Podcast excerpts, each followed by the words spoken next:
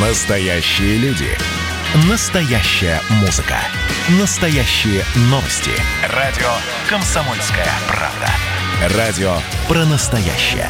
97,2 FM. эм.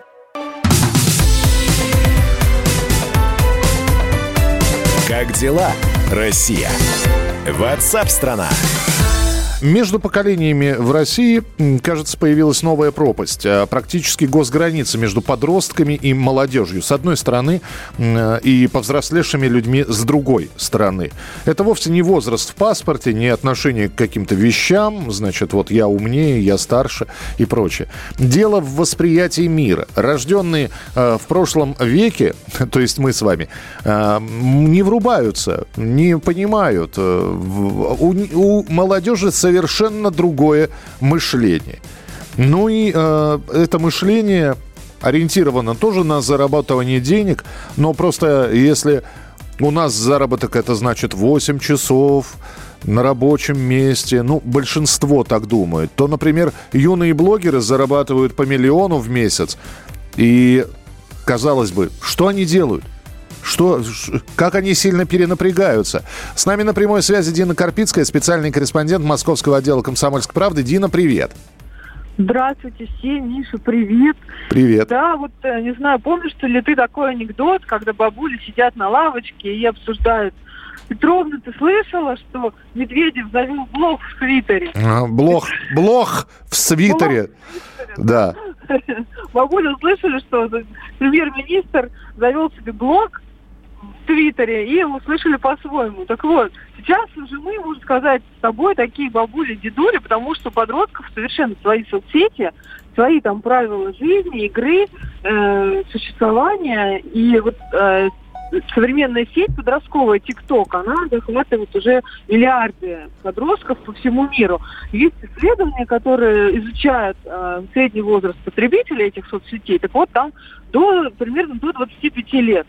Дальше уже люди более старшего возраста уходят. Я не знаю, ты когда-нибудь видел вообще Твиттер в глаза, что там вообще происходит? Да, конечно, видел. Я Ой, периодически... TikTok, TikTok, прости. Конечно, я периодически смотрю и, честно говоря, я пытаюсь понять.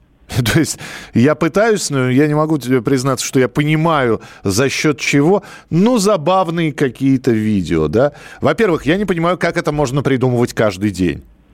У меня тоже... На самом ну, деле это тяжелый труд. Мы тоже Это можем с тобой снять, ну, ну, десяток забавных видео, и после этого у нас будет язык на плече с тобой и думать, а, чё, а чем дальше поражать публику. А здесь после каждого видео они же соображают, а как бы еще? А что бы еще? И Да, а, чтобы еще? Куда в сладкую вату прыгнуть или... в сладкую чипсы, вату или прыгнуть, стекловату пожевать, я не знаю, там, в общем, чего только не, не придумаю. И самое главное, Ну что это пользуется успехом, пользуется спросом. Да, самое удивительное для меня, вот у меня самой дочь 14 лет, и она с удовольствием смотрит этот ТикТок. Я, конечно, с ее помощью стала изучать вот самых топовых блогеров, потому что самой мне разобраться в этом уже сложно. Вот, я себя как это бабуля на лавочке ощущаю, когда открываю соцсеть ТикТок. Так вот, самая популярная девушка в мире, Чарли Дамелио, ей 15 лет, она живет в США. У нее 100 миллионов подписчиков. 100 миллионов. Это практически ну, треть населения нашей страны, если вот в этих масштабах рассматривать, да. Все, что она делает, она просто красиво танцует перед камерой под музыку современную, популярную. И набирает лайки. А далее там по спискам есть 66 тысяч, ми- э, 66 миллионов подписчиков и так далее. Вот, я хотела про наших отечественных э, тиктокеров поговорить. У нас э, девушка, самая популярная в России, Дина Саева ее зовут. На самом деле ее настоящее имя Мадина Саева. Она Подож- Подожди, а я думал, что Дани- Данила Милохин самый популярный тиктокер у нас. Нет, нет, Дина Саева это звезда сейчас ТикТока. Если ты помнишь, э, летом в разгар вот этих всех ограничительных мер и самоизоляции была вечеринка э, Мгм. блогеров, который набрал... Вот это как раз Дин, Дины Саевой была вечеринка, когда она набрала 10 миллионов подписчиков э, в ТикТоке. Сейчас у нее их уже 15, почти 16. Это просто молодая девчонка, ей 21 год, она родом из Таджикистана, родители ее, ну, как мигранты, переехали в Россию, в Сибирь, Папа работал водителем такси, там жили они очень бедно, ну, естественно, как, как живут мигранты первые годы, пока они там копили на свое жилье, и приходилось им ночевать и в ночных клубах, и черти где. Но сейчас вот она зарабатывает, как сама объявляет, миллион рублей в месяц, э, довольна жизнью, снимает каждый день видео в этот ТикТок разные. Девушка очень красивая, вот если не, поленишься, загляни, посмотри, такая настоящая восточная красавица с медалевидными глазами. Вот. И вот она самая популярная. А, Ее догоняет ее же приятель Расим Абрамов, он э, из Узбекистана. А, он снимает более такие содержательные видео, там всякие проводит флешмобы, деньги раздает. Вот у него такой был флешмоб, он сидел около Киевского вокзала с пакетом денег и всем подряд раздавал. Все снимал на камеру, mm-hmm. как себя люди ведут. Mm-hmm. То есть вот такого плана наши отечественные звезды ТикТока. Но, но а, есть как бы у нас и другие соцсети, да, и вот ты, наверное, пользуешься, я там Facebook, Instagram, и между ТикТоком и вот этими другими там уже жесткая конкуренция за пользователей началась. И те звезды Инстаграма, которых мы знаем, даже, например, Ольга Бузова, у которой там, по 20 уже миллионов, да, в Инстаграме, она в ТикТоке вообще там болтается в хвосте десятки. То есть она там вообще не популярна. Вот, вот это интересно, как Ну, то есть, то есть мы сразу понимаем, что ТикТок это для молодых. Даже если ты будешь показывать скоростную нарезку редиски с помощью ТикТок, да, это, видимо, это не, да. не факт, что это зайдет молодежи. То есть я, ты, кстати говоря... ты в, в этот момент, нарезая редиску, должна напевать э, Моргенштерна, вот, пританцовывать, и желательно при этом, значит, высовывать язык на камеру. Ну, видимо, и так. То, наверное, и, и, то, и, то, и то не факт. И то не факт, что это зайдет. Слушай, а сколько зарабатывает самая популярная девочка, вот ты сказала? Миллион рублей в месяц. Миллион в месяц. 12 да. миллионов, 12 миллионов в год. Но, Миш, по меркам Инстаграма, это вообще капля в море. Инстаграмеры зарабатывают намного больше. И я пыталась разобраться, почему. Я общалась с экспертом в этом вопросе, Александр Балковский. Он э, занимается продвижением в Инстаграме там этих топ э. Угу. Нас понимают сейчас наши слушатели? Я, я не знаю, понимают или нет, но они, по крайней мере, понятно, что речь идет про большие какие-то деньги. Кто его знает, может быть, какой-нибудь наш слушатель возьмет, заведет Инстаграм, у него появится мысль каждый день фотографировать что-то необычное, ну, и он начнет с помощью нас, в общем, с нашей подачи зарабатывать. Так, так или иначе, я всем советую начать изучать эти вопросы, потому что соцсети – это же неотъемлемая часть нашей жизни. Нас, мы в них живем, дети наши будут в них жить, и наши внуки тоже будут. Поэтому это уже сформировавшийся сегмент рынка, где есть свои законы, есть свои там порядки, правила. И что касается ТикТока, раз у нас речь сегодня о нем. Да, очень коротко, такая... давай. Ага скандальная сеть, потому что в Америке, например, она запрещена, практически запрещена, в Индии совершенно запрещена. И если вы откроете страницу э, «Комсомольской правды» старый, надежный, прочитаете, то вы поймете, почему и что с ТикТоком не так. А также можете посмотреть в приложении «Комсомольская правда» на сайте kp.ru, послушать в эфире тоже с помощью приложения «Радио Комсомольская правда». Вот, Дина Карпицкая была у нас в эфире. Дина, спасибо тебе большое.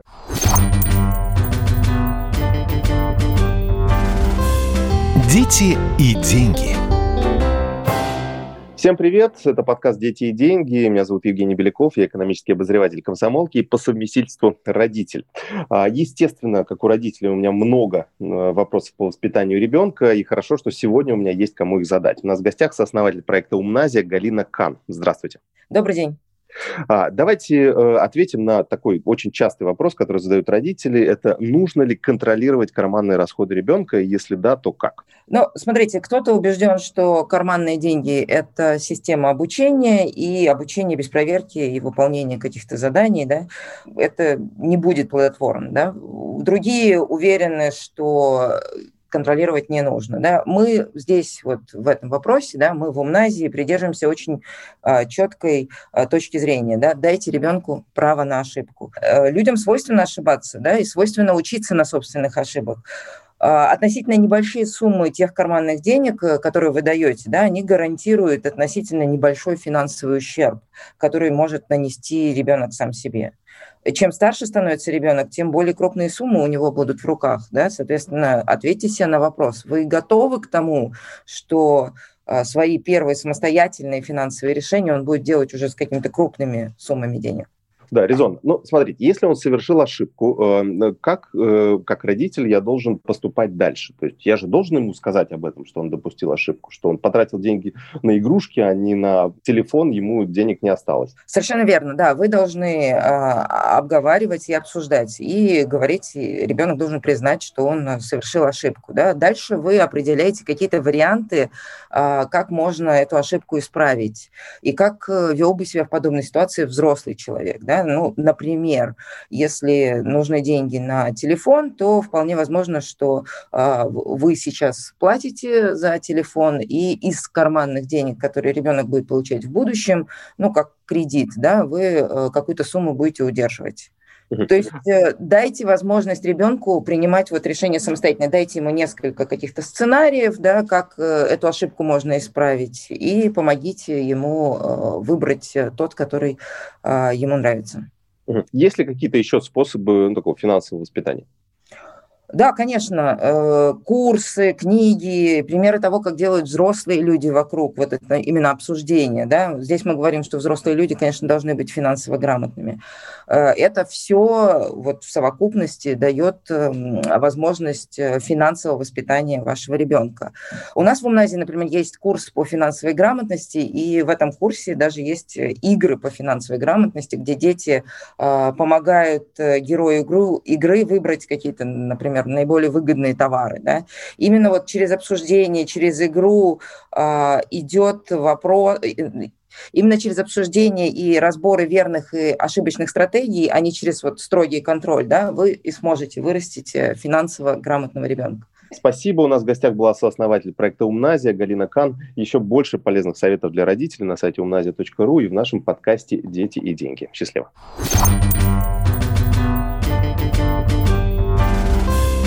Дети и деньги.